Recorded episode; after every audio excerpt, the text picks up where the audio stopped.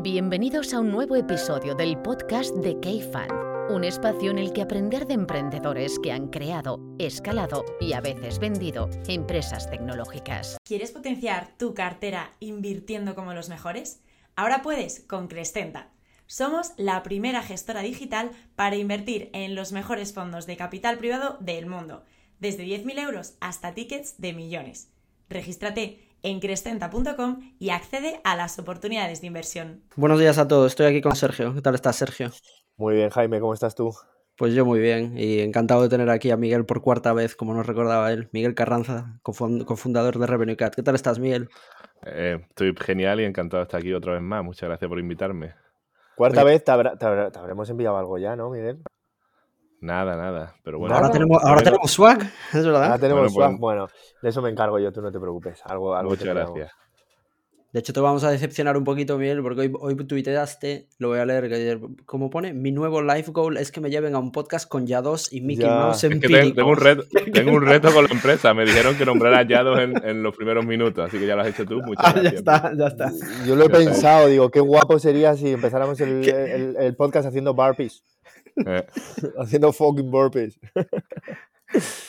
¿Sabes que Arrola se ha hecho fan de Yados? Lo dejo en el podcast para que lo, ha descubierto hace dos semanas y ahora lo escucha, lo, ve todos los días. Ah, sí, lo hace dos semanas.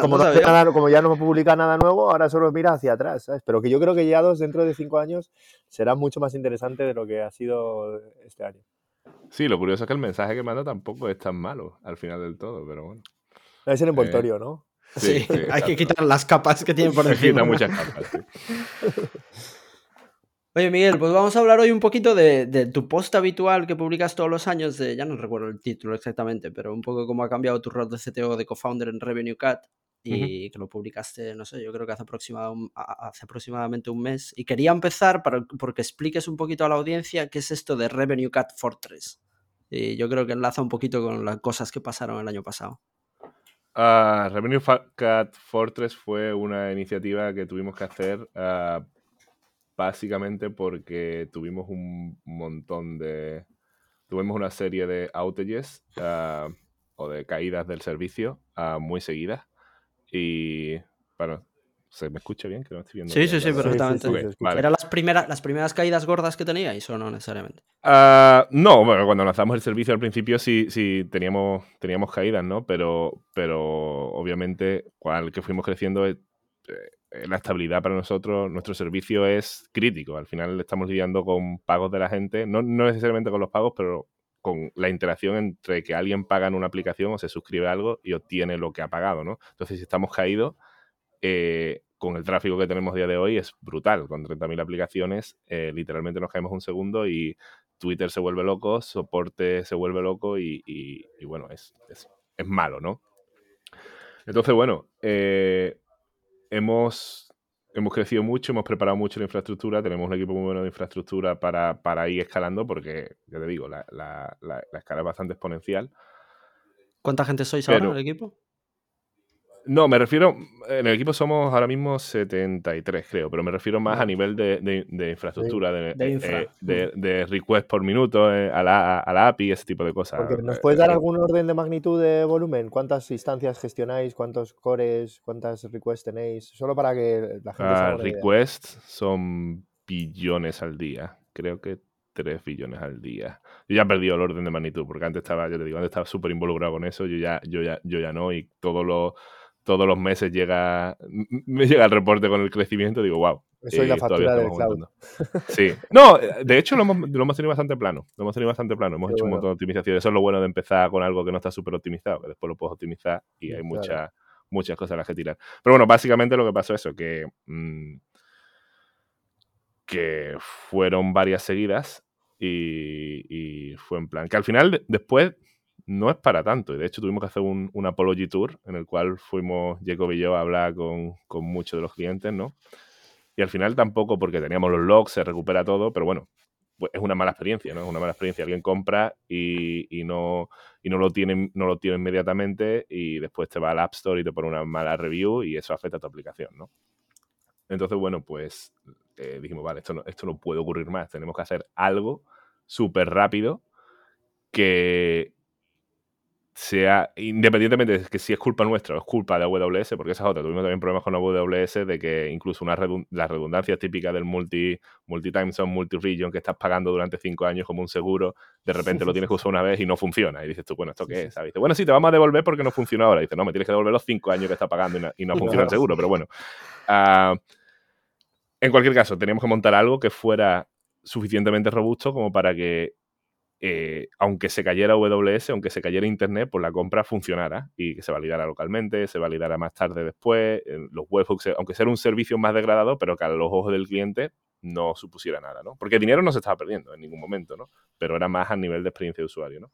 Y entonces, bueno, pues tuvimos que crear un equipo súper rápido, cross-functional, eh, de distintas áreas, es decir, venga, en una semana además que lo publicamos y dijimos, hey, en una semana esto vamos a tener un sistema para que no vuelva a pasar. Y menos mal que lo hicimos porque de hecho hubo una cosa dos o tres dos semanas después que lo tuvimos que activar y funcionó perfectamente. Y, y también la App Store se cayó y también lo activamos y, fuimos más reliable que la App Store, ¿no? Pero bueno, eh, a ver, eso, eso ayudó también como un reset cultural también para la gente, para decir ahí que cuando empezamos esto, mm, la gente nos abría un ticket de soporte y nos decía que quería este feature request y la razón por la que hemos llegado aquí es porque el mismo día lo teníamos implementado, ¿sabes? Y a lo mejor no era la solución perfecta, no la más rápida, pero la agilidad y, la, y escuchar lo que, lo, que de verdad importa a los clientes es lo que nos ha llevado hasta aquí, ¿no? Entonces, mm, no vamos a llegar al siguiente nivel si nos confiamos y seguimos manteniendo o haciendo cosas más, no tan grandes, sino que tenemos que estar pensando constantemente en movernos rápido eh, tenemos un equipo muy bueno, podemos hacerlo, no hay, que, no hay que centrarse tanto en la burocracia y en tanto proceso, sino a lo mejor, a lo mejor tenemos demasiado proceso, ¿no? Y tenemos que volver a, a, lo básico. Y creo, que eso, creo que eso fue un, un cambio bastante, bastante importante en el año. Pues a medida que, que os, habéis ido creciendo, creo que comentabas, ¿no? Un crecimiento que es exponencial. ¿Cuánto, ¿Cómo salváis esa parte de mantener y del keep the lights on, ¿no? que, que siempre con el volumen empieza a aumentar, como esa bolsa de tiempo que acabas dedicando a mantener, que las cosas sigan funcionando, a depurar? ¿Cómo, cómo habéis conseguido mantener el balance para seguir moviendo rápido?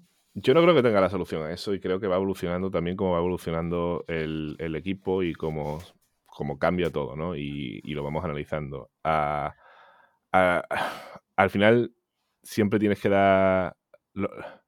Supongo que lo bueno es que a medida que vas avanzando hay menos bugs y menos cosas en el core, con lo cual las cosas comunes ya no suelen pasar tan a menudo, ¿no? Y son cosas más extrañas, pero obviamente siguen, siguen pasando y hay, hay muchas cosas que sí no suelen pasar, de a lo mejor cuando hay una migración más grande de un, de un cliente enterprise que tenían sus datos, pero sus datos que tenían no tenían total visibilidad y ahora los comparan y dicen, oh, es que Revenue está fallando con los datos y eso es más complicado porque a lo mejor es simplemente que no tenemos todos los datos, y, pero bueno, hay que dar una solución, hay que compararlo y es un más one-off. ¿no? Pero al final lo que hemos hecho, ah, bueno, tenemos rotaciones de on-call y tocando madera, como las cosas están más o menos estables, normalmente la gente que está on call se dedica también a hacer el triage de este tipo de cosas y, durante, durante la semana on call no, no se trabaja, no se espera que esté si puedes hacer algo de producto o algo del roadmap, perfecto, ¿no? Pero no se espera necesariamente que estés haciendo eso, sino que, estés tratando las otras, las otras cosas que van saliendo por ahí. Aparte, una cosa que creo que ayudó mucho y que, y que de hecho lo paramos durante un tiempo en el año y falló y lo hemos vuelto a hacer, es tener un equipo que es reactivo. Tener un equipo, empezó algo así parecido como un, como un Office of the CTO, pero bueno, gente que, que lleva más o menos desde el principio, que no requiere tampoco mucho people management que me reporta directamente a mí y que tienen muchísimo contexto sobre la empresa y que son muy rápidos, ¿no? Entonces, esa gente eh, están ayudando en tanto en cosas de venta, ¿no? El típico que a lo mejor llega un cliente y dice, nos falta este feature para para poder compraros ya o la certificación o lo que sea, vale, lo hacemos en un día, ¿sabes? En plan, necesitamos tal cosa en el single sign en plan, sin product manager, sin diseño, sin nada, lo hacemos y ya está, ¿no? Y, y entonces tener un equipo ahí súper reactivo sí ayuda mucho también para el, para el tema de dejar a los otros equipos que vayan trabajando en el roadmap y, vayan avanzando ahí.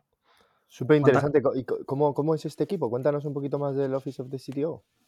Bueno, no es un Office of the CTO tal cual todavía, esa es la visión de que algún día será, pero ahora mismo, ahora, mismo surgió por eso, por la necesidad de, hey, necesitamos un equipo reactivo que, que idealmente pueda ser, se sostenga por sí mismo y que, y que tenga un pequeño roadmap pero que el roadmap no sea crítico. O sea, son cosas que son nice to have, que sabemos que tenemos que hacer, pero que en el momento que se aparece cualquier otra cosa que pida un cliente o algún error o lo que sea, que puedan solucionarlo uh, right away, ¿no? De hecho, uno, uno de nuestros tratos más gordos eh, nosotros nunca tuvimos single sign-on. ¿Por qué? Porque no nos lo pedían tampoco. Es algo que obviamente hace falta en Enterprise, pero no lo pedían y, llegó un cliente que le hacía falta single sign-on. Porque, o sea, nos podían usar, pero sin single sign-on iban a integrar, pero no iban a ver nada. No iban a entrar en el dashboard, no iban a ver nada. Entonces dijimos, vale, esto es un riesgo. Obviamente no, no tienen la mitad del valor añadido del producto.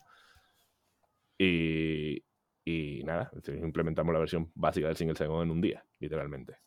Y es perfecto, no, pero bueno, ya, o sea, tenemos una solución que solventa el problema a ellos y ya pues otro equipo de producto ya después pues ya puede... Exactamente. y en una compañía de setenta y pico personas, ¿cuánta gente forma parte de este equipo? ¿Qué dices, Miguel? ¿Que reporta directamente a ti? Ha sido históricamente entre dos y tres. Qué bien personas de mucha confianza y mucho contexto, ¿no? De, la compañía. Qué bueno, qué bueno, qué interesante. Pero bueno, como todo, vamos, vamos, vamos iterando y evaluando, ¿sabes? Al final eh, no hay ninguna estructura que, funcione para siempre. Ah, y de hecho es una de, una de las cosas que descubrimos el año pasado también, ¿no? Fue el hecho de que nuestro objetivo fue crear los equipos de producto eran plan, porque al principio era, cuando empezamos era todo backend, frontend, SDK, ¿no? Y, hicimos mucho esfuerzo en, en 2000, finales de 2022, 2023 en crear equipos de producto cross-functional con su product manager, su engineering manager, lo típico que te dicen que tienes que hacer cuando, cuando escalas, ¿no? Y funciona, pero bueno, tiene límites también, ¿no? Ah, vimos bastantes problemas ahí, ¿no? A nivel de que, eh, bueno, la el handoff entre el engineering manager y el product manager tiene que ser bastante claro. Por eso cuando cada vez que hay mucho, mucha controversia entre tiene que haber product manager o no tiene que haber product manager, obviamente tiene que haber eh, alguien que haga la función de producto. Pero, pero en cada empresa es diferente a lo mejor, ¿no? Entonces tú tienes que establecer claramente lo que necesitas y quién lo hace y cómo son los handoffs. Porque si no, si tienes un engineering manager muy sólido y un product manager que no entiende del contexto o lo contrario, ya es un bottleneck. Es un bottleneck. Y mm, aunque el resto mm. del equipo sea súper bueno, eh, todo va más lento, ¿no? Entonces, bueno, ahí aprendimos mucho también. Eh, otra de las cosas que nos ayudó mucho fue el tema de los paywalls. Ese fue, yo creo que uno de los, eh, de los mayores wins del año y fue también motivado por lo de RC Fortress, ¿no? Nosotros, o sea, sabíamos que había que hacer paywalls, que es la parte, la parte gráfica. O sea, teníamos, nosotros tenemos un SDK para hacer suscripciones, pero, pero no aportamos la parte gráfica, ¿no? Lo que es la UI que te enseñe cómo comprar, ¿no? Eso es algo que los desarrolladores tenían que hacer y que nosotros podíamos proveer. Y nunca hicimos porque, bueno, era un proyecto complicado, hay otras compañías que lo estaban haciendo también. Eh, no sabíamos si teníamos... Claro, habíamos construido los equipos, pero no teníamos ningún equipo que tuviera las habilidades concretas para hacer eso, ¿no? Entonces lo íbamos dejando, lo íbamos dejando, era todo muy, sí, ya lo haremos, ya lo haremos, ya lo haremos. Eh, no, es que eh, lo mismo nos compensa escribir una compañía, o a lo mejor que tenemos que contratar mucha más gente, y era todo así, en plan muy nada concreto, todo abstracto, aunque a pesar de que la gente estaba deseando hacerlo y que yo creo que teníamos el talento interno para hacerlo, y dijimos, vale, se acabó, vamos a pillar, eh, vamos a hacer un prototipo, ¿sabes? Vamos a hacerlo, vamos a hacerlo plan hackathon como, como hacíamos al principio, como empezamos, este, como empezamos las startups al final. Vamos a pillar un equipo pequeño de con el skill set que necesitamos para hacer esto y tenéis dos semanas, ya está. Dos semanas. Tenéis un product manager también, pero que lo podéis usar. O sea, el product manager no va a guiar nada, pero el product manager lo podéis usar. Y tenéis dos semanas y enseñar algo. Y una vez tengamos las dos semanas, ya habremos aprendido un montón y ya decidimos si, si esto es un proyecto que seguimos haciendo, si se tira, si hay que contratar, ya lo vemos. Pero por lo menos tenemos algo de lo, que empezáis y vosotros mismos organizáis. En dos semanas tenemos el producto hecho. Sí. Y, y, eso abrió los ojos a todo el mundo también, de decir, wow, es que lo podemos hacer nosotros hemos mismo, porque fue como un deadline artificial, pero un deadline en el que ellos, el, propio equipo se ponía y decía, vale, esto sobra, esto no hace falta para el MVP, esto no hace falta. Porque si no empiezas en un proyecto súper largo de años y nunca lo terminas, ¿no? Mm. Nosotros en Tinyver acuñamos el término de Minimum Shitty Prototype precisamente para eso, ¿no? Para darle desde el principio el nombre de algo que puedes tirar. Que si después de dos semanas eh, no resuelve el problema o resuelve el problema, pero la manera de implementarlo no es la correcta, lo puedes tirar le cojas poco cariño como para tirarlo y volver a empezar, pero vamos, totalmente. Oye, eh, y por meternos en lo que hablabas del post, yo creo que una cosa, el post eh, de tu sexto año como CTO, ¿no? Es, este que escribiste. Empieza con una cosa que yo creo que es, que es, muy habitual, que nosotros vemos bastante, que yo he visto bastante en primera persona, que dices, no, no, recuerdo las palabras, ¿no? Pero dices algo como, he empezado el año eh, intentando delegar gran parte del desarrollo de producto em, y ha sido un error, ¿no? O algo, así recuerdo, ¿no? Como coger distancia a los equipos de producto demasiado pronto supone ser un, un error. Em, ¿nos, ¿nos, cuentas un poquito más de esa transición y de qué cosas fallaron y que, podemos leer el post y yo creo que todo el mundo puede leer el post, pero seguro que entramos más a, en profundidad. Sí, creo que lo que falló fue, eh, bueno, teníamos una, una, IP de ingeniería que, eh, yo, a ver, yo estaba, no sé cómo decirlo en español, pero estaba overwhelmed, sobreacogido con un montón, tenía un montón de, todo el equipo de ingeniería me reportaba a mí. Eh, bueno, lo típico, ¿no? Que te dicen también, ¿no? Vale, trae a un adulto de fuera que lo haya hecho que, te ayude con esto. Y la verdad es que ayudó mucho al principio, ah, pero, pero creo que el fallo, yo creo que el, fallo ahí fue que ella estuvo muy metida a nivel de lo que es el proceso y, y, de construir cosas más escalables a nivel de, la empresa, pero no tanto en entender realmente el producto, ¿no? Y al final eh, creo que es súper importante que, haya esa, esa parte de entender el negocio y de, entender a los clientes, ¿no? Entonces creo que ese fue el, el mayor error, que es que eh, sí estábamos avanzando, sí habíamos creado los equipos, pero los equipos no eran suficientemente maduros, los equipos no entendían realmente lo que el cliente necesitaba, eh, los proyectos estaban gestionados de una manera en plan, sí, eran ambiciosos, pero eran muy largos, y los ciclos eran muy largos, no estábamos teniendo validaciones, ¿no?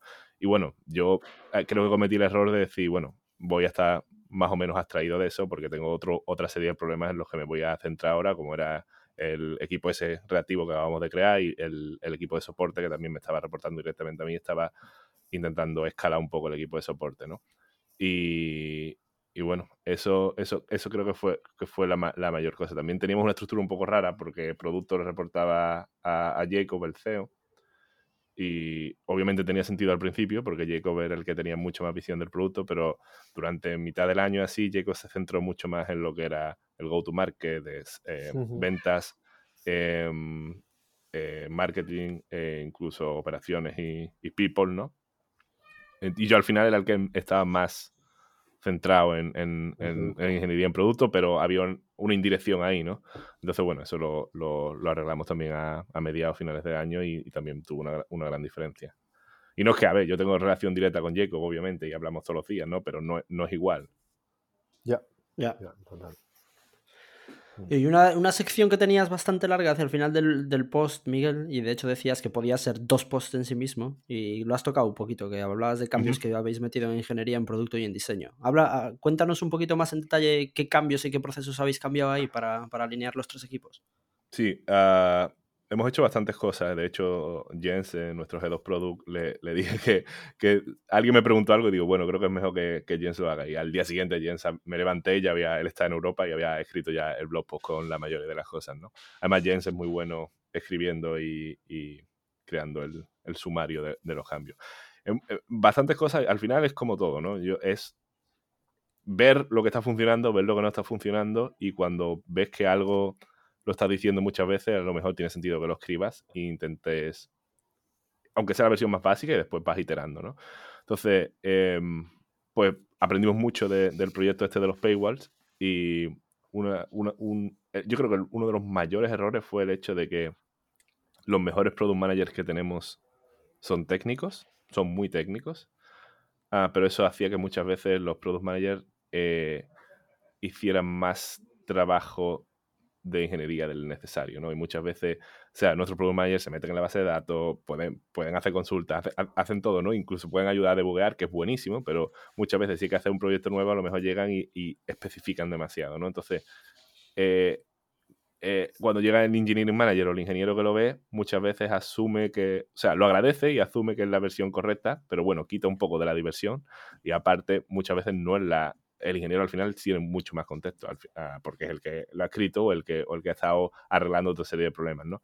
Entonces, eh, eso fue un cambio que hicimos, ¿no? De que vamos a, vamos a aclarar claramente cuáles son las interfaces del Product Manager y del Engineering Manager y, y cómo uno soporta a otro y qué tipo de iniciativas, porque hay iniciativas que a lo mejor son pura de ingeniería y a lo mejor eh, el, el, Product Manager o el diseñador están ahí simplemente como soporte, pero no es el que inicia, ¿no? Eh, Después creamos la figura de, del tech lead, que también es algo que más o menos hacíamos, pero no estaba definido. ¿no? Que es en plan de, bueno, es alguien que eh, está ahí, que no es una promoción, no es un cambio de rol, pero es el, el, que va a ser el, el, DRI, ¿no? El Direct Responsible Individual del proyecto. Y es una oportunidad también de crecimiento para la persona, para ver si realmente va a querer ser management manager o no en el futuro, pero no cambia la, la, estructura de management. Eh, y sobre todo, creo que uno de los mayores cambios fue el de, el de, el de lo que es el project management, ¿no? De decir, hey, mm, deadlines, pero los deadlines son, los deadlines son artificiales, pero son a nivel de, hey, en dos semanas vamos a lanzar algo. Vamos a decidir qué no hacemos. ¿Sabes? No es, no es, no es eh, hay que ver que no llegamos al deadline, extendemos el deadline. No, no, el deadline está ahí. Lo, que cambia es cuáles son las partes del producto que no que, que sobran. Y, y, y, así poco a poco todas las semanas vas lanzando algo, obviamente al final es como todos los tipos de proyectos, ¿no? Al final, al final, justo cuando vas a lanzar algo que que ya es más o menos importante, pues las últimas iteraciones siempre toman un poco más o siempre hay que hacer más polish o lo que sea, ¿no?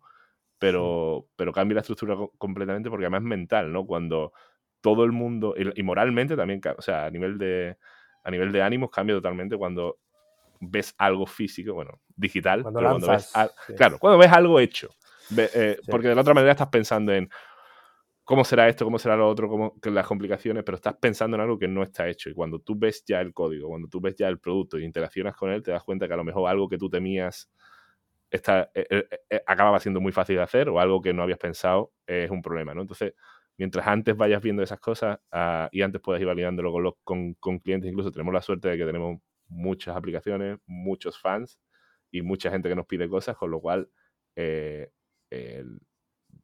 no tenemos problemas para tener beta testers tampoco, ¿no? Entonces, mientras antes hagamos validaciones de este tipo, mejor, ¿no? Y se ha notado, ¿eh? Se ha notado a finales de año todo el mundo, o incluso, eh, entras en Twitter y está, oh, ¿cuántos cambios ha hecho Revenue Card? No sé cuánto. Y ese no era el caso a principio de año. A principio de año la sensación era que no estábamos lanzando nada y que estábamos, y que estábamos en modo mantenimiento y sobreviviendo, pero que no estábamos haciendo ningún cambio al producto. Hmm.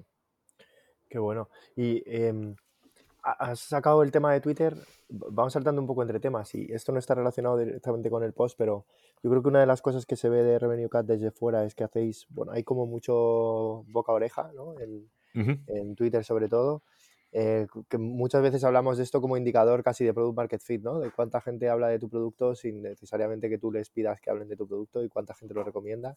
Em, ¿Qué buenas prácticas eh, habéis puesto en marcha? Para, para, para, que esta parte sea tan visible o para, para, que esta, esta línea... O sea, ¿Habéis hecho algo aposta o es orgánico? A ver, supongo que hemos em, hecho cosas aposta ahora, sobre todo más que hemos hecho market, eh, que, tenemos gente de marketing, pero inicialmente creo que no. Y aparte, creo que estas cosas, mientras más orgánicas ah, sean, ¿no? Mejor. Sí, si, si, se nota que es falso, la, la, gente se da cuenta, ¿no? Uh, yo creo que también Twitter, a mí particularmente, o sea, creo que Twitter tiene muchas cosas buenas. Después, cuando te pones a pensarlo, no sé si realmente si es net positive o net negative para el mundo, porque hay muchas cosas ahí, pero igual que todas las redes sociales. Pero en general, a ver, estamos desde el principio en Twitter porque, lo, porque es donde están nuestros clientes. Al final, la mayoría de desarrolladores móviles están, están ahí desde el principio y, bueno, ahora muchos están yendo a Mastodon y demás, pero al final sigue Twitter, ¿no? Eh, lo que sí hicimos al principio mucho, y eso ha pagado dividendos sin duda, es crear contenido de, las cosas que estaban mal del App Store, incluso, incluso dando la salsa secreta de cómo nosotros lo resolvíamos, ¿no? Pero, pero la transparencia esa ayuda mucho, ¿no? Porque decíamos, hey, este, este es el problema que te vas a encontrar. Y de hecho tenemos muchos blog posts así ahora de, de feel the pain, ¿no? De, hey, hmm. así es como se hace, pero a lo mejor no los quieres hacer tú, a lo mejor no los quieres mantener tú. Eh, si nos usas a nosotros, vas a tener ese problema, te vas a quitar ese problema de en medio, ¿no? Y muchas veces vienen a nosotros, ven el tutorial, lo implementan y después dices, uff, no sé si quiero mantenerlo no. Vaya, hola. Eh. Que al principio esa parte de contenido lo, hacíais tú y Jacob, me imagino, ¿no? ¿O ya teníais a alguien desde el principio? No, ahora eh, sí, lo hacíamos desde el principio y ahora la verdad es que he hecho bastante poco contenido, es una cosa que tengo pendiente, pero bueno, si tenemos el, podcast, uh, y, tenemos, y, tenemos ingenieros en el equipo de marketing, que es una cosa que también hace diferencia. Tenemos ahora Charlie y bueno, es eh, ya, o sea, el otro día con lo de, con lo de Apple, ¿no? Con lo de em, los cambios en Europa del, del DMA y demás. Al día, al día siguiente ya tenemos un, un, un webinar y demás y bueno, eso eh, hace la diferencia también. Qué bueno. oye, y yo Pero bueno, que otra cosa, otra cosa que creo que quiero que puntualizar, que lo puntualicé también en, el blog post, es el hecho de que, de que cuesta mucho construir la, marca y creo que tenemos mucha suerte de tener, de tener la marca, pero también eh, tener este tipo de fans o este tipo de gente que está ahí, eh, ya te digo, cuando, cuando, cuando tuvimos los, los outages fue mortal. Porque eso era, o sea, la búsqueda de esos días, de hecho, de hecho, cuando estábamos en la sala de emergencia, nosotros tenemos un canal que monitoriza las interacciones en las redes sociales y una de las primeras cosas que hicimos en la sala de emergencia fue en plan, hey, desactivar eso porque es que es deprimente y, no, y nos vamos a focalizar en, en todo el odio que nos está llegando ahora mismo y que, es como todo, ¿no? Que es natural, ¿sabes? Cuando tú piensas que tú que estás perdiendo dinero porque tu provider en el que te fías no está funcionando, pues pues es normal que te calientes un poco, ¿no? Pero obviamente no es lo que más ayuda cuando estás intentando resolverlo. Sí, que creo que en el post ponías algo así como que esa reputación tardas mucho en construirla y se te puede ir al garete en nada. Totalmente, totalmente, sí, sí. Mm. Te he cortado antes, Sergio, perdona. No, no, no, nada, nada. ¿Cómo, eh, eh, iba a preguntar, o hablábamos al principio de procesos, hablabas antes de, de, hacer más shipping, ¿no? De lanzar más rápido, de iterar más rápido, de, de incluso evitar la burocracia. Hay una línea que me hizo mucha gracia al final del post, creo que hablabas del SOC 2 Compliance y de que a veces piden cosas que no, que no esperas. Em, yo, yo, sigo ahí con, o sea, para, para, el tamaño de compañía que tenéis respecto al crecimiento y al ruido que estáis haciendo, sois poca gente, ¿no? A lo que estamos acostumbrados. Eh, has dicho que sois 72 o 74, has dicho, más o menos. Em, que yo creo que eso ayuda a que, a que tengáis ese, ese, approach tan lean a resolver nuevos problemas y a iterar el producto. Pero ¿qué más? Qué Yo, nosotros siempre decimos a las compañías que las startups tienen una cosa muy especial y es que pueden ir muy rápido respecto a los incumbentes, ¿no? Pero es sorprendente como muchas veces como, ves como esa velocidad acaba desapareciendo rapidísimo. ¿Qué otras cosas os repetís todos los días? ¿Qué otras cosas hacéis para no perder esa velocidad, esa agilidad, eso que os hace especiales como startup? Pues siendo una compañía en remoto, setenta y pico personas, eh, que, obviamente tiene muchos requisitos a nivel de plataforma y de, al final, pues lo que decías antes, ¿no? No, no gestionas dinero, pero casi. Eh, eres el responsable de que llegue donde tiene que llegar o de que la experiencia sea buena, ¿no? Cuando eso pasa.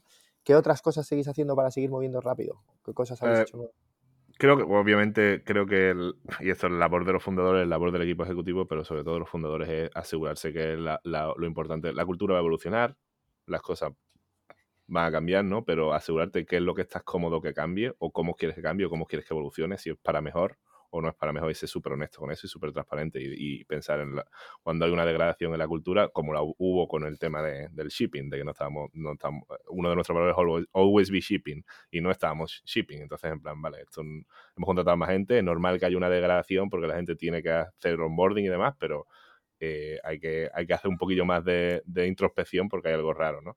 Y creo que otra cosa que, que Jacob y yo nos repetimos muchas veces es en plan, siempre, va, siempre va a estar roto todo. Eh, y, quien, mienta, o sea, habla con, fundadores de empresas que están en bolsa y todo el mundo te va a decir que hay un montón de juegos, que está, que está todo roto. Ah, de para afuera, todo parece bonito, pero hay un montón de problemas siempre, ¿no? Ahora, la idea es cuáles son los problemas que realmente son existenciales, cuáles son los problemas que, cuál es el, dónde tienes que poner el foco y, y elegir eso son las decisiones importantes, creo, porque es muy fácil, muchos problemas que no, que no, son tan importantes y que a lo mejor tienes esos problemas, por, tener ese tipo de problemas es bueno porque no estás teniendo los problemas graves, ¿no? Ah, entonces muchas veces te puedes deprimir o te, puede, o te puedes ultra focalizar en un problema que después eh, no así.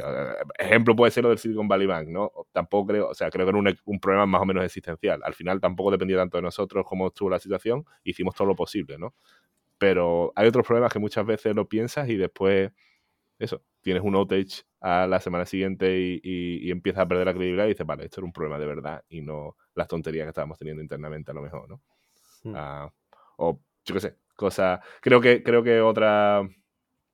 Otra cosa que no sé si está más o menos relacionada con lo que preguntabas, pero otros aprendizajes del año pasado fue.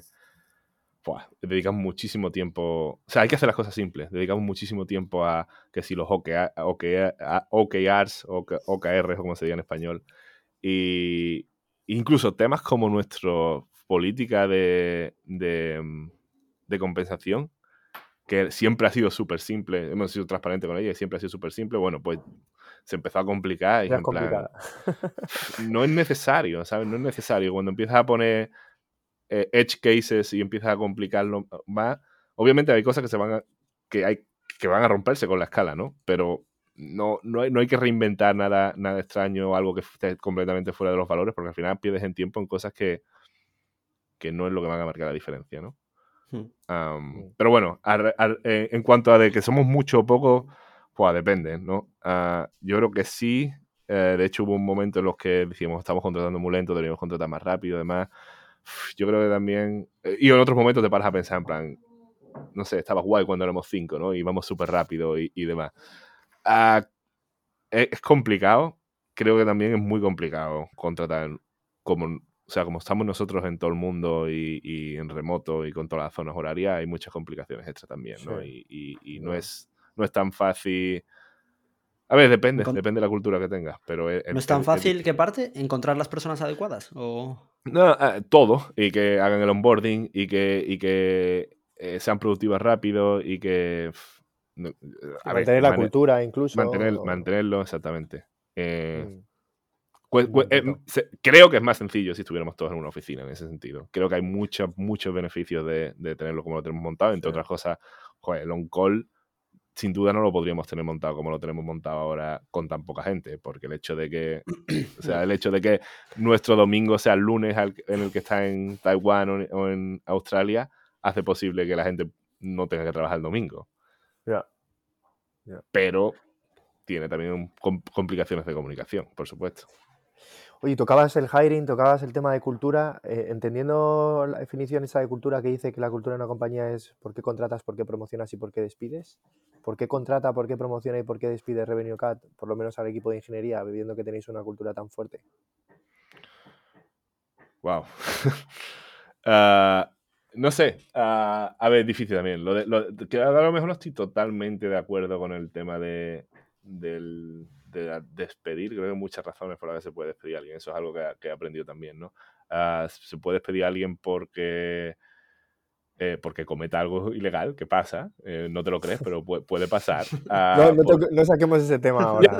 no, pero puede pasar eso, puede ser porque...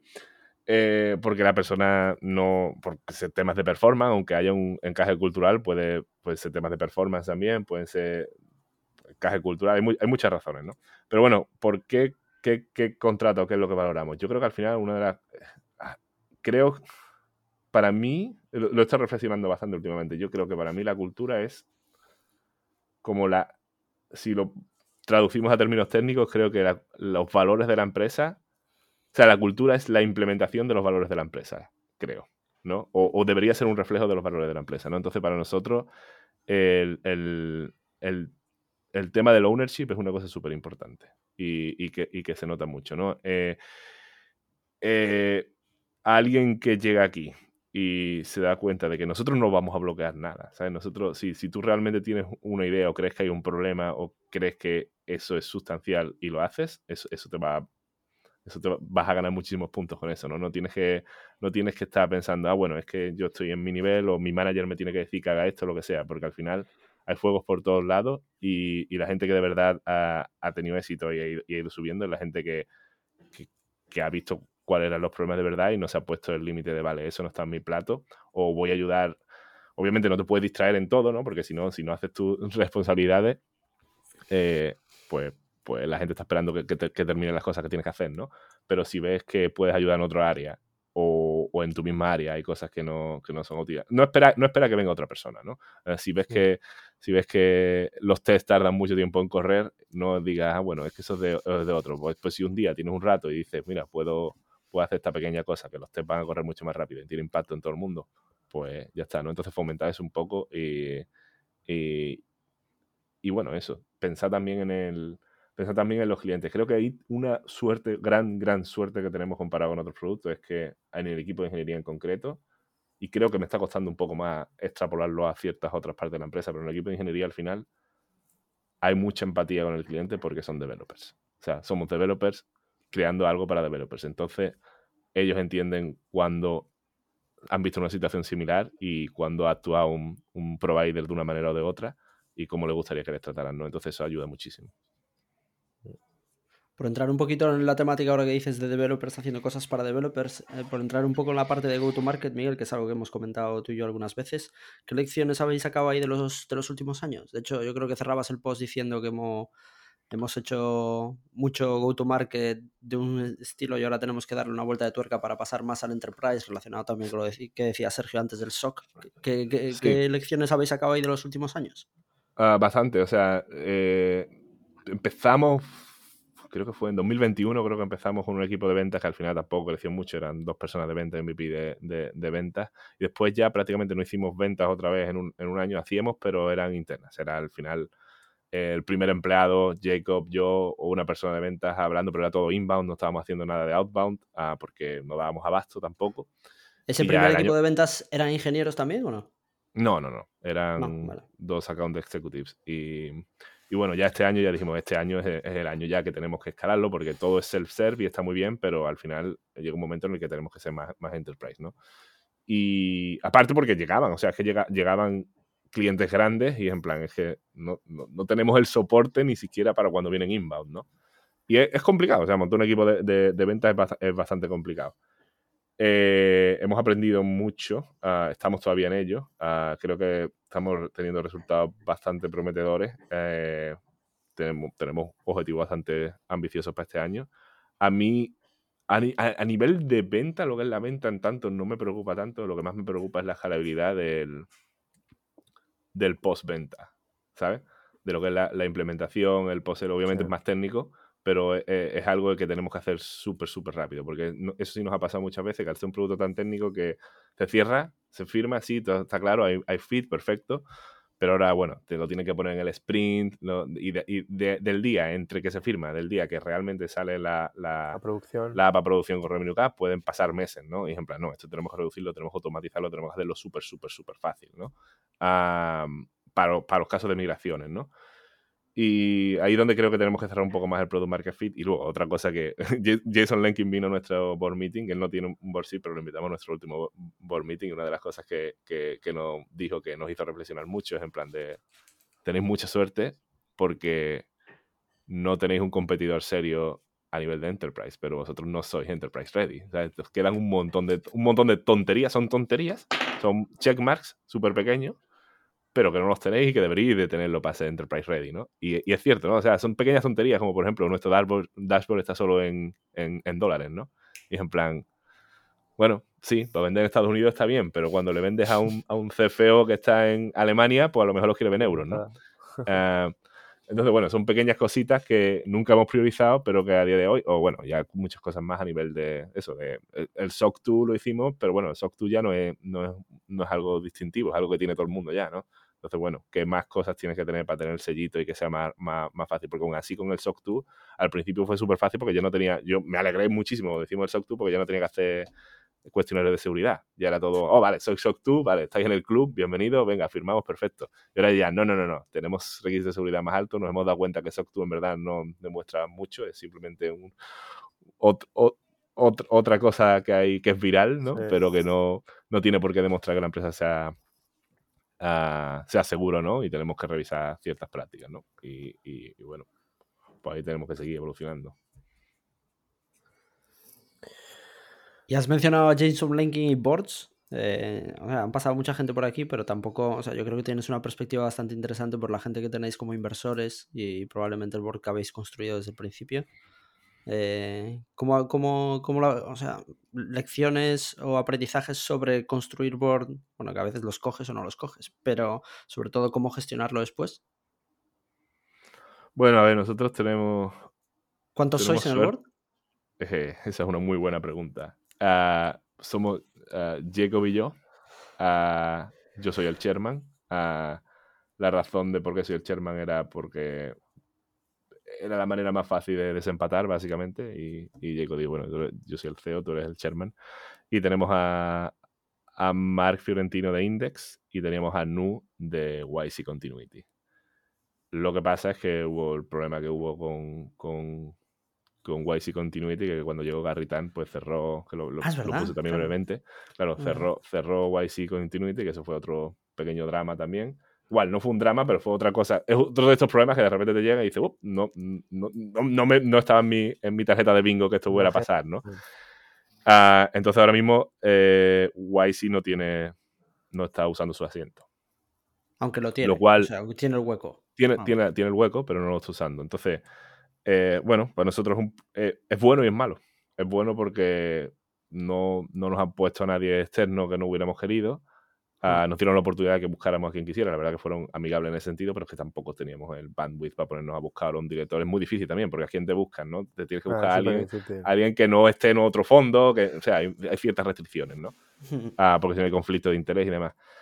Pero, eh, a ver, Anu nos ha ayudado mucho y Anu tenía la perspectiva de, sobre todo a nivel de growth, ¿no? Entonces eso sí es una cosa que, por, por- por eso también invitamos a, a- a Jason Lenkin a la última, porque dijimos, hey, eh, a él no le gusta estar en, en board meeting, pero, pero dijimos, hey, ven, porque sobre todo a nivel de ventas y eso tienes mucha experiencia y nos puedes dar bastante caña, que al final nos hace falta también, ¿no? No queremos Sí.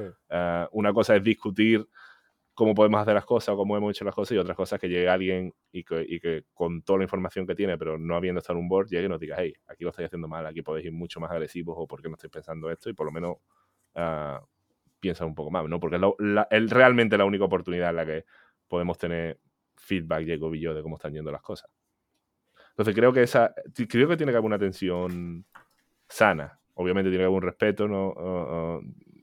A ver, no, no sé, creo que ¿Cómo son vuestros boards, Miguel? ¿Cómo, cómo, cómo los preparáis? ¿Cómo los- han evolucionado mucho también. Han evolucionado muchísimo. Al principio, al principio eh, eh, totalmente desorganizado. Nosotros sí tenemos la buena costumbre de higiene que mandamos, vamos, desde, desde, desde antes que estuviera constituida la empresa, eh, hacíamos investor updates mensuales.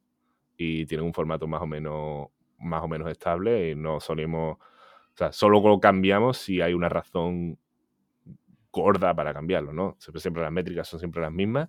ah, y después tiene un highlights, lowlights, algún, algún, eh, algún request que podemos tener para los inversores o lo que sea. Y bueno, obviamente agradecimiento a, a alguien que nos haya ayudado y haya hecho algo que también ayuda, motiva a otra gente a que ayude, ¿no? ¿Los compartís con el resto de la empresa? Con el resto del equipo y con los candidatos. Cuando alguien... Con los cuando- candidatos. sí, cuando vamos a hacer una oferta a los candidatos. Y ahí eh, sale el dinero que hay en el banco, lo que hemos quemado, lo que no hemos quemado, eh, to- todo está ahí. Y, y la verdad que ha ayudado bastante. Eh, eh, quita, quita muchas. O sea, abre otras preguntas, ¿no? Pero quita muchas dudas, ¿no? A la hora de, de, de cerrar candidato. Bueno. Y entonces, obvi- obviamente, ya no hay tanta, no hay tanta duda de, ese, de, de, de eso, ¿no? No hay tanta duda de, de- cómo va la empresa o de, o de- o de- No hay sorpresas, ¿no? Hmm. Pero ahora lo que hemos cambiado eh, es que estamos teniendo. Tenemos un memo ah, con ciertas cosas, ah, o sea, highlights y demás, y, mm, y- y- y cómo están pensados los objetivos y las cosas que están más dudosas, la- las oportunidades que hay, la- los riesgos. Y después, otra cosa que sí estamos haciendo es que estamos en, eh, los e- ejecutivos están viniendo también a, a ciertas partes del board meeting para presentar, o sea, el, el VP, VP de marketing viene, el VP de ventas viene y todo lo que es el go-to-market lo, lo presentan ellos y, le dan caña a ellos también, ¿no? Y, y de primera mano. Y, ¿Y hacéis más reporting en los consejos o más sesiones de trabajo con los inversores? Eh, intentamos que sea más de sesión de trabajo, porque yo te digo, el reporting ya está hecho antes y creo que es mejor es el mejor uso del tiempo para cada uno. Al, al final, de todas maneras, estamos bastante en contacto con, con ellos. No, No es algo que no es algo que esperemos una vez al quarter para, para hablar, porque siempre hay cosas que pasan que pasan de por medio. Eh, también, ¿Cada cuánto habláis, por ejemplo, con el partner de Index? bueno, a ver, formalmente una vez al mes, Y- no, informalmente. Informalmente toda la semana. O, a ver, que- que- depende, depende de lo, de lo Sí, que sí, pase, claro, pero sí, generalmente sí. Te- Tenemos un, vamos, que tenemos un grupo de chat o lo que sea y sí, sí, es bastante Sí. constante. Oye, y, y por, por, por- por ir cerrando, y había un tema que de hecho lo, lo- lo comentábamos antes de empezar a grabar, que es el tema de... Hemos tocado el tema de hiring, pero también la parte de hiring y sobre todo Pues Hiring hiring hemos aprendido mucho también este año. de de, de- hiring, sí. mi- de middle management, VPs, has, has mencionado management team y demás. Eh, ¿Qué nos puedes contar sobre esto, Miguel? La parte de construcción, la parte de, oye, cuando una pieza no encaja y la tienes que dejar marchar. Mucho, mucho aprendizaje. Creo que eh, hay muchas cosas, no hay mucho escrito, ah, porque creo que hay tan difícil llegar a una etapa de ese tipo. No hay tanta gente que llegue. La mayoría de las empresas no llegan a Product Market Fit, que estos son problemas, problemas del primer mundo, ¿no? Al final, ¿no? Cuando, cuando llegas a la siguiente capa de crecimiento y tienes que contratar al equipo ejecutivo y demás, ¿no? Pero hay ciertos consejos, ¿no? Que lees una y otra vez y dices tú, bueno, esto a lo mejor no se me aplica a mí, ¿no? Uh, no lo, típico de, bueno, contrata un, contrata un ejecutivo para los próximos 18 meses y si tienes suerte a lo mejor escala, pero lo más normal es que no escala, no pienses en alguien que te vaya a llegar. Y hay mucha verdad en eso, también verdad en, en, en, la gente que puede crecer en tu equipo. Nosotros hemos tenido gente, yo mismo, ¿no? Y llego yo, obviamente, yo no me podía imaginar la de problemas en los que me he enfrentado y lo que he crecido como profesional en los últimos seis años enfrentándome porque nadie más me iba a arreglar los problemas, ¿no? Pero incluso los primeros empleados, muchos han crecido muchísimo, pero llega un momento en el que a lo mejor no, no tienen esa visión externa o no, o, o no quieren o no pueden o lo que sea, ¿no? Entonces también tienes que ser muy... Tienes que intentar estirar lo máximo que puedes a la gente interna, pero a lo mejor llega un momento en el que no quieren, no pueden o están limitados y, tienes que, necesitas ayuda externa, pero tienes que tener mucho cuidado con la ayuda externa, ¿no? Eh, creo que eh, este si ya, si es difícil contratar, contratar ejecutivos todavía es mucho más difícil. Eh, eh, es mucho networking, son gente que se sabe vender muy bien generalmente, son gente que van a tener un impacto brutal en, en la cultura, bueno o malo, y que al final pues tienen un, porcentaje de equity muy grande, ¿no? Uh, entonces, eh, creo que es algo que tiene al, alto riesgo y alto beneficio, pero la única manera que tienes de, limitar el riesgo es siendo bastante honesto con las expectativas y, y, y, clarificando desde el primer momento también, ¿no? Porque mientras más senior sea una persona, menos. y mientras más onda de influencia tenga, menos margen tienen, ¿no? De control. Uh, si, si, las cosas van mal. Entonces, eh, bueno, creo que. Creo que es muy importante hablar con mucha gente, eh, no, no, no, no, tener mucha prisa y asegurarse también eh, que no te dejas engañar por el título que tuvo antes o la empresa en la que trabajó antes y, y fijarse mucho también en la, en la, no en la escala, sino en cómo vio, en la escalabilidad, ¿no? En una cosa es, estuvo en una empresa de 100 empleados, pero ejemplo, vale, pero es que a lo mejor mi empresa no es de 100 empleados, estuviste en el camino de 25 a 100, ¿viste eso? Y es, es, es, es eh, tener esa experiencia es lo que de, de verdad ayuda, no no haber estado, porque es muy fácil haber estado en Dropbox o en haber estado en Facebook o en haber estado en Airbnb cuando tiene mil empleados y decir, vale, esta escala, ya, pero es que cuando a lo mejor tú llegaste ya esos problemas ya estaban resueltos, había alguien por encima que lo había hecho, ¿no? Y no es lo mismo seguir un, seguir un, seguir un, una hoja de ruta que ser el que, que la escribe, ¿no?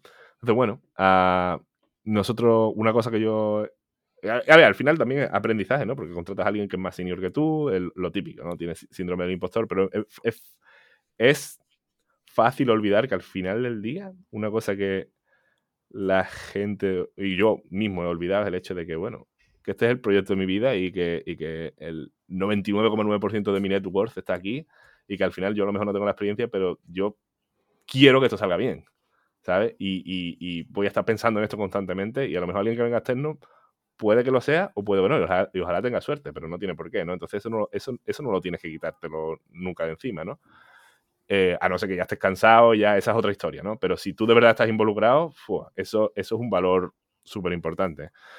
Eh, entonces, bueno, no me acuerdo qué, más, qué, me, qué ibas a decir porque tengo muchos pensamientos sobre, sobre esto, pero bueno, es complicado, es muy complicado. Una de las cosas que yo hago es...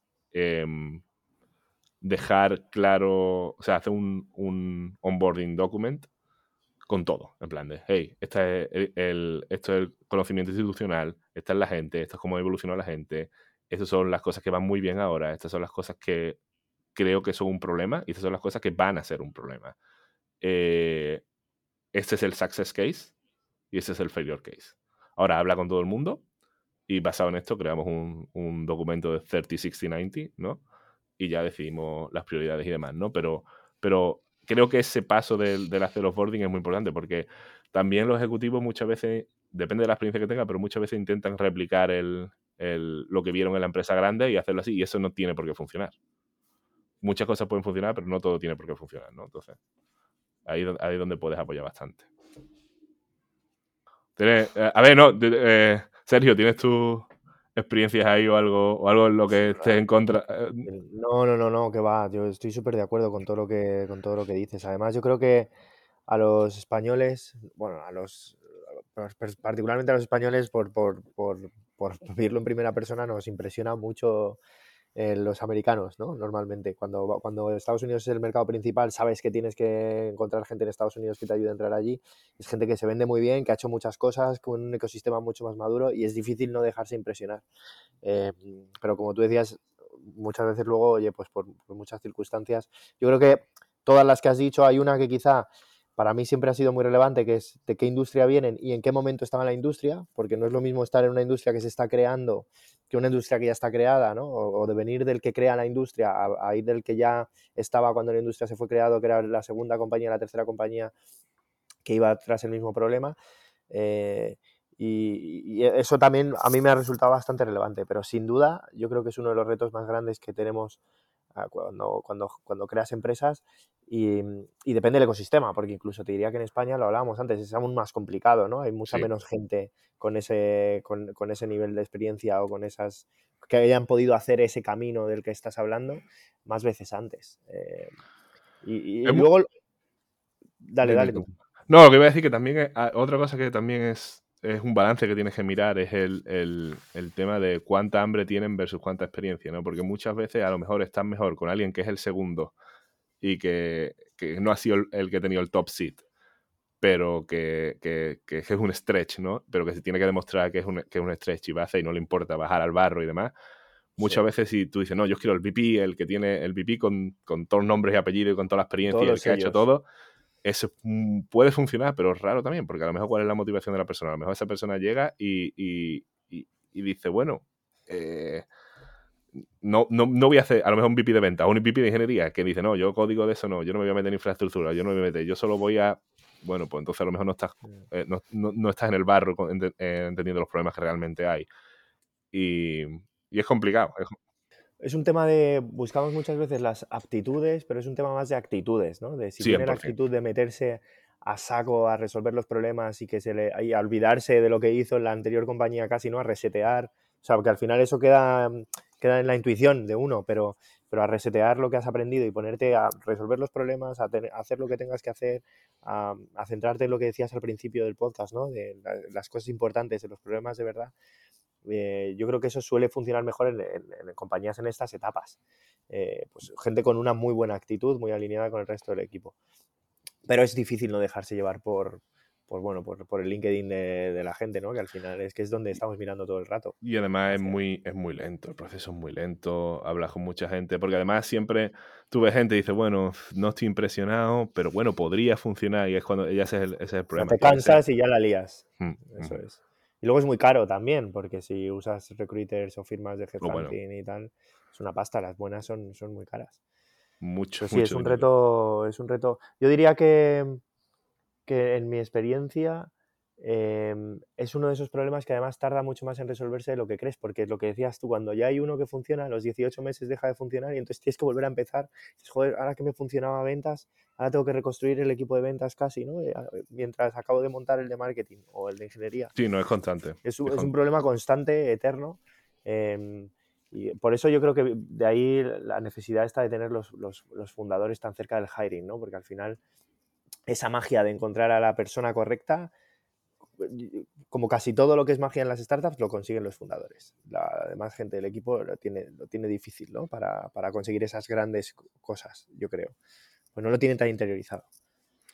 A ver, depende. Hay, hay, hay empleados que, que, sobre todo los que llevan mucho tiempo y los que lo, que lo entienden, eh, pero sí, nosotros tuvimos el error de, de dejar de entrevistar a, a todos los candidatos y ahora ya hemos vuelto a decir en plan, no, mm. todo el mundo tiene que hacer una entrevista con Jacob o con Miguel. Ah, y normalmente cuando llega a esa etapa es alguien que ya está vetado, ¿sabes? Que, pero bueno, siempre es también es una oportunidad para la persona para preguntarnos a nosotros directamente. Y empieza, empieza la relación de una manera diferente y, ayuda, porque vamos, hemos tenido, ya te he dicho, hemos, hemos, tenido problemas de hiring también, porque creo que... ¿Has bloqueado a alguien en la última llamada contigo? Hemos tenido algunas circunstancias. Hemos, hemos, sorprendentemente. A ver, hemos tenido, hemos tenido de todo. Ya, ya hemos entrevistado a tanta gente que hemos tenido de todo. Y esto, da para un libro, realmente. Hemos tenido, bueno, hemos tenido gente que ha contratado actores para hacer los reference checks. Hemos tenido. sí, sí, sí, pero de, yo una vez tuve uno que no fue el primer día de curro, ni siquiera. Eso, eso, eso, lo, eso, lo, tuvimos en la empresa anterior, pero, pero eso no lo hemos visto aquí todavía, porque además es más remoto, supongo, pero sí, a veces hemos tenido actores de reference check que eran mentiras, no habían trabajado en esa empresa y estaban en la Internet Movie Database y todo. Hemos tenido gente que le hace la típica pregunta de típica pregunta de checkbox de, hey, ¿volverías a trabajar con esta persona? Y te dice, absolutely not. Y dices tú, what? eso, me ha pasado a mí más de una vez, de hecho. Y en plan, vale, esta persona no tiene self-awareness de, o sea, me ha dado una referencia que ni siquiera es un back channel, me ha dado una referencia y me dice que la persona que se supone que tú has elegido y que va a hablar bien de ti. No, no vas a hablar. O sea, te está diciendo que no volvería a trabajar contigo en la vida y dices tú, uff, esto no, no pinta demasiado bien, ¿no? Pero bueno, esas cosas. Hay de todo, hay de todo. Eh, es, complicado, contratar es complicado también. Eh, una, también los incentivos de los equipos de recruiting también es, difícil, ¿no? Porque muchas veces te lo incentiva con, vale, tienes que contratar tantas personas y nosotros, Jake y yo, estamos intentando alinear mucho en plan de no, talent density es lo más importante. Eh, idealmente, si tenemos que contratar 20, idealmente contratamos 20, pero prefiero contratar a 5 muy buenos que encajen bien que a 20 regulares, porque es que después, y no, cuando digo regulares, no, necesariamente digo buenos o malos técnicamente, lo que sea, sino digo que encajen bien y que sean el, un hire correcto, ¿no? Porque después arreglar eso es muy, es muy caro, es muy caro, porque es otra de las cosas que añadí, ¿no? Eh, hemos aprendido también mucho a nivel de la gestión del performance, ah, porque al final Jacob y yo éramos prácticamente los únicos que habíamos despedido a gente, ¿no? Y cuando estás construyendo middle management o ejecutivo, pues, pues eh, es muy difícil despedir a gente. Eh, y, obviamente es peor para la persona que para el que despide, no hay duda. Pero, joder, despedir a gente emocionalmente es complicado, ¿no? Porque sobre todo si es alguien que te ha costado mucho contratar, que has establecido una relación, que a lo mejor te cae súper bien o le cae bien sobre el equipo, pero por la razón que sea no funciona.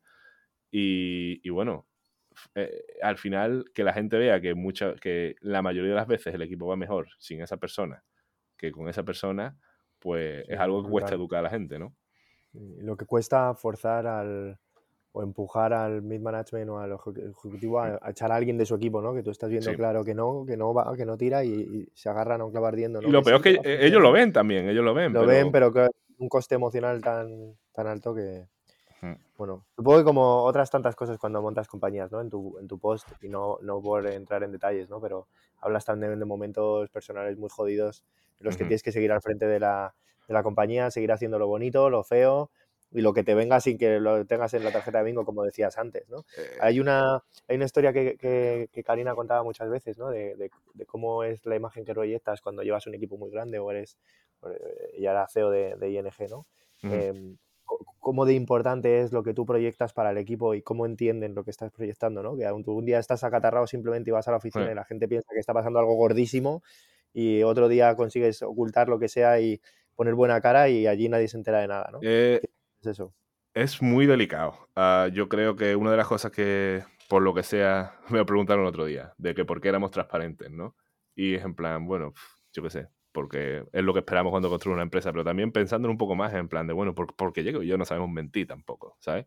Eh, es bastante obvio si estamos diciendo algo que no es, que no es la realidad. Entonces, yo qué sé, no, no, no, queremos mentir mucho. Y para mí, o sea, cuando pasó lo de mi madre, por ejemplo, eso fue, eh, bueno, no sé, en mitad de todos estos cambios, eh, yo estaba, o sea, yo no podía viajar porque tengo gemela, entonces nos trajimos a la suegra aquí un, un, mes, un mes y pico para que yo pudiera ir a las conferencias y demás, y teníamos el gran offsite que era, iba a ser como un reset cultural también para decir, hey, vamos a volver a los orígenes, vamos a hacer todo, va a estar guay.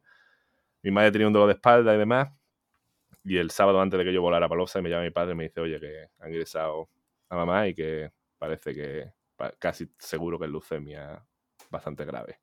Yo dije, joder, entonces llamé a Jacob y digo, oye, que. Además que ya, es que ya lo vi, ¿sabes? Yo digo, oye, mm, mi mm. madre no le queda mucho, ¿sabes? Y voy a, tener, voy a tener que ir a España y dije, a, ver, a ver cómo lo hacemos, ¿no? Y es una de estas situaciones en las que obviamente tenía que ir a la empresa y tenía que. Y, y, me sentí muy mal también por el hecho de que yo fui delante de toda la empresa y decirle, hey, que va todo bien, que estamos haciendo todo bien, y no dije nada de mi situación personal y demás, y me sentí que no era honesto lo que estaba haciendo, pero Pero al final y al cabo, digo, tampoco es que se merece la gente que, joder, llevan todo el año deseando conocerse en persona mucha gente y es un momento bonito en el que va a pillar mucha energía, tampoco quiero venir aquí con el drama y que afecte a todo el mundo, ¿no? Pero es jodido, es jodido. Esas son cosas que, que, cuestan, cuestan llevar. Pero bueno, al final, eh, no sé, por, eso también escribo el blog post también, porque se vea que, mucha gente piensa que, todo es magnífico de puertas para afuera y no, no todo es así siempre. Por eso también es súper importante tener apoyo de, un buen, de un buen cofundador. Por eso. Qué, bueno es cuando llamas a tu socio, le dices la movida y te dices lo que necesites. Claro. A mí, o sea, lo que necesites, haz lo que tengas que hacer y yo te cubro en lo que sea, ¿no? claro. Es... y eso es una de las razones por las que yo no creo. O sea, no es.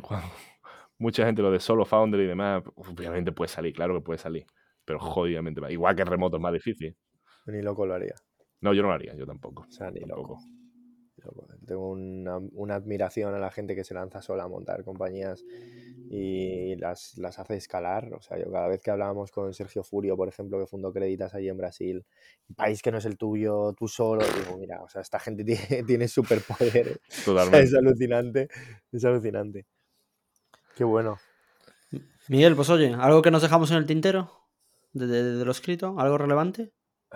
No sé. Ah, a ver, bueno, no, simplemente que creo que eh, creo que este, este año ha sido uno de los años en los que realmente al, pensarlo eh, es el, año que más me costó escribirlo, pero a la vez es el que más lo tenía que hacer, ¿no? también me costó por el hecho de que no tenía tiempo físico, en plan de, bueno, cuando las niñas duerman, pero bueno, cuando una niña duerme la otra se despierta, era muy difícil. Pero, pero más razón por escribirlo por, por eso, porque por, enseñar cómo, cómo, y este es mi camino, ¿vale? No tiene por qué ser el camino de todo el mundo, ni mucho, ni, mucho menos, ¿no? Pero que, que, evoluciona, que todo cambia y que cada año es diferente y que hay, hay nuevos retos y nuevas cosas y, bueno, vamos aprendiendo y, no sé, sí, eh, y, que creo que a mí me hubiera ayudado más que hubiera más, más, más, más documentación transparente de este tipo y no el... Porque sí, hay muchos libros, muchas historias, pero no eh, creo que creo que lo personal ayuda mucho también de ver eh, Muchísimo. Muchísimo. Y por ahí, por la parte que me toca como consumidor del contenido que hacéis y de lo que publicáis en Twitter, muchas gracias, Miguel, porque yo creo que estáis construyendo una cosa muy bonita desde fuera, que sois un referente en muchas cosas que son muy difíciles de hacer, pues lo que hablamos de la transparencia, crear tecnología, equipos técnicos, etcétera. Y a mí personalmente, vamos, daros la enhorabuena por todo lo que estáis haciendo, que es, yo creo que todo, todo vuelve, ¿no? Y estáis participando en el ecosistema de una manera muy, muy interesante. Esperemos que sí. Muchas gracias por la parte que nos toca. Pues oye, Miguel, ¿tienes ahí la tabla preparada para ir a pillarte unas olas o no? Ah, pues, es que claro. Eh, Tú tienes la tuya eh, preparada, Sergio. Eso, tras del más polvo. mira, que, que surfea ahora mucho es aquí Novoa yo seguro que surfeo menos que Miguel, seguro. Pues, bueno, no, no, no. Esa es otra cosa. Esa, sí es una cosa que me, me, deja en el tintero y creo que es importante eh, que debería comentar. Es el hecho de que, y que estoy intentando cambiar mucho este año. Es el hecho de que, joder, si de verdad quieres que esto sea una, una, una carrera a largo plazo y, no un sprint, hay cosas que no, que no son escalables a nivel personal y, y tienes que poner. Al final eh, siendo un fundador, eh, Jason Lenky lo decía en un tweet y en un, en un blog, pues es verdad, ¿no? Que dice, hay, tu familia incluso a lo mejor no lo va a entender, vas a ir al partido de fútbol de tu hija y el, vas a estar ahí a lo mejor un 20%, pero el 80% vas a estar pensando en el fuego que tienes del equipo de ventas o lo que sea, ¿no? Y, o en el trato que tienes que cerrar cualquier cosa. Y eso es cierto, ¿no? Pero creo que tienes que tienes que hay ciertas cosas que tienes que, que poner y priorizar a nivel de sueño, de salud o lo que sea, ¿no? Entonces yo para este año he dicho, mira, el surfing es complicado, a pesar de que tengo la playa justo ahí y demás, pero al final requiere más cosas. Pero en plan de, mira, tres veces en semana tienes que hacer deporte, sí o sí. Eh, y, de momento lo estoy cumpliendo, ¿no? Y, no tiene por qué ser dos horas, ¿sabes? Pueden ser 20 minutos, puedes ir al gimnasio, puedes hacerlo en casa, lo que sea. El hábito. Claro, eh, y mantenga el hábito y, demás. Y bueno, y, otra cosa que también, o sea, ya, pues, son ya unos pocos de años y todavía nos queda mucho camino, pero Jacob y yo también eh, reflexionamos en plan de, vale, ¿qué, ¿qué, es lo que nos falta o qué es lo que, es lo que necesitamos para poder seguir otros cinco años más, otros diez años más, ¿no? Y bueno, ser bastante honesto con eso, eh, hablarlo con, con, tu socio y, priorizarlo. Para mí, eh, creo que lo más importante al final es que, que, que, me lo pase bien y que sea divertido. Y, y bueno, optimizar para eso, ¿no? Y optimizar para eso para mí es trabajar con un equipo al que admire y, y, que, y, que, y con el que quiera trabajar y que me, me inspire todos los días y resolver problemas que realmente sean problemas para la gente y no algo que suene súper flashy, pero que nadie vaya a usar, ¿no? Y, y, entonces, bueno, pues asegurarnos de que seguimos haciéndolo así, ¿no? Y, y, y no tener que lidiar con, con, gente que no queremos lidiar o con problemas que no queremos lidiar, sino que cada uno lo, lo establezca y, en la manera de, de pensar en largo recorrido. Pero sí, la, la, priorizar la salud es súper importante. A mí lo que me ha funcionado ahí, eh, totalmente de acuerdo, ha sido poner por delante las horas de, de deporte al principio del día, siempre. Aunque empieces a currar un poquito más tarde, yo Total. corro un poquito, hago deporte y luego vuelvo a currar. Pues que si no, lo dejas para el final y entre que tienes que ver a los estás enanos, cansado. es el rato que puedes estar con ellos, estás cansado y tal, lo acabas no haciendo, ¿no? O, sí. o, luego, si estás en España trabajando con Estados Unidos, pues hombre, pues allí sigue currando a la gente, todavía les queda la mitad del día, entonces es buenísima excusa para seguir currando hasta las tantas. Mm. Eh, pero vamos, totalmente de acuerdo. Eh, y si puede ser el surf, mucho mejor. Ojalá, ojalá. Vamos, sí, no, de momento, de momento he dicho que mínimo una vez en semana. Ahora está habiendo bastante lluvia en California y eso significa que los ríos se desbordan y está todo lleno de bacterias y no es lo más sano. Pero yo creo que en un par de días va a estar la cosa otra vez bonita y, y bien. Así que. Y bueno, y a ver si, a ver bueno. si voy por Galicia a surfear, que no, que no he ido nunca. si no, veremos tus fotos en Twitter, no te preocupes. Bueno. Sí, que te lleve Jaime ahí, que tiene unos picos ahí. Iguales que los de California, probablemente. Oye, Miguel. California. Bueno, mil gracias, tío. Nos vemos en un año. Te volverás por aquí dentro de un año. Perfecto, te un abrazo. Prepararemos, te prepararemos la taza de esa como la del hormiguero platino. Para el podcast. Muchas gracias, un placer. Un abrazo. Cuídate.